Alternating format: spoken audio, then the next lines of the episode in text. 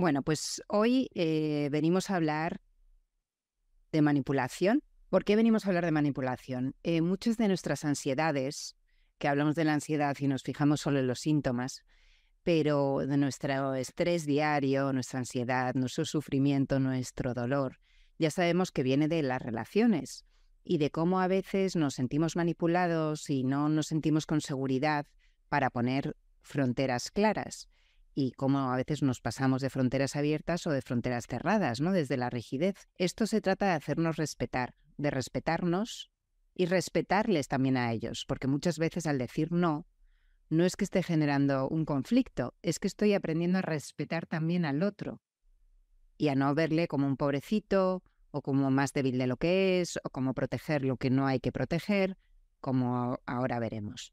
Que esto em, sigue significando, sigue hablándonos de, tomar responsabilidad, de hacernos responsables, de darnos nuestro lugar y de, de, ser defensores de nosotros mismos, porque a veces, sin darnos cuenta, esperamos que los otros defiendan nuestros derechos y la realidad es que en un mundo ideal eso podría suceder, en una novela de ficción, pero en la vida real vemos que tenemos que defender nuestros propios derechos, recordar cuáles son y ponerlos encima de la mesa. De esta manera, también lo que estamos haciendo es no ponérselo tan fácil, tan jugoso a ciertos perfiles, vamos a llamar tóxicos, ¿no?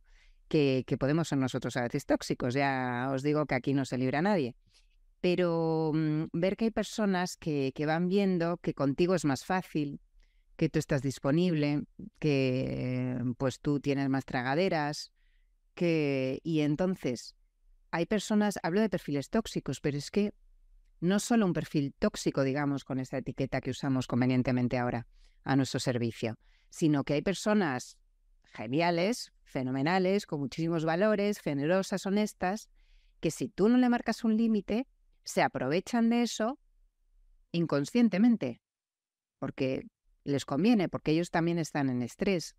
Os cuento que yo cuando trabajaba en una ONG, eh, caí mucho en eso, ¿no? Porque hablaremos también de cómo hay ciertos contextos que facilitan más ciertos comportamientos. Entonces, contexto ONG, pues eso, te crees salvador y buenísima persona.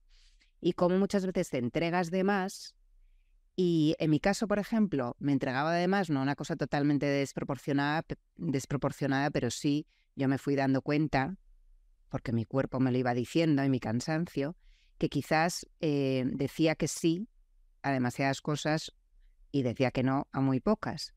Y mi jefa por aquel entonces era una tía genial, era una tía generosa, fabulosa y que admiro muchísimo y que, y que respeto mucho. Pero ella, claro, ella veía que yo decía que sí y ella me seguía pidiendo y pidiendo. Y no es caer yo en decir es que ella es una irrespetuosa. No, porque luego cuando le fui marcando límites, eh, al darme cuenta, de que había caído y había llegado ahí un poco inocente a la ONG a entregarme, em, recibió bien esos límites. Quizás un poquito de tensión inicial porque no le estaba cubriendo cosas que ella necesitaba cubrir, pero bueno, en cuestión de unos minutos o unos días, pues buscaba a otra persona que pudiera cubrir ese puesto. Y de hecho, en mi caso se contrató una segunda persona porque yo ya no daba abasto hasta que lo dije que no daba abasto y se vio y se contrata a otra persona para hacer mi trabajo sin más problema. Un poquito de tensión puede ser, pero ayudé yo también a la organización a restablecer eh, cómo funcionaba el equipo.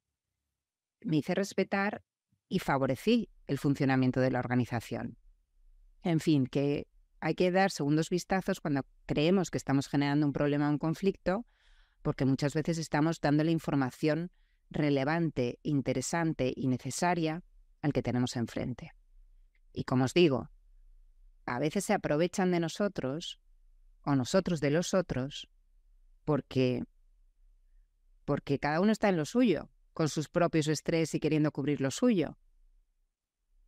Mi madre no pone límites y se entrega totalmente. Y claro, te pillas a ti misma que a veces tiras demasiado y tú le dices, mamá, pero que si no quieres, dímelo, por favor. Pero ya dice que no, entonces ah, hay que caer en adivinar si te estás tú pasando o no pasando. Y cuando por fin dice, no, eso no puedo, lo agradeces, decir, vale, pues ya sé hasta dónde sí y hasta dónde no.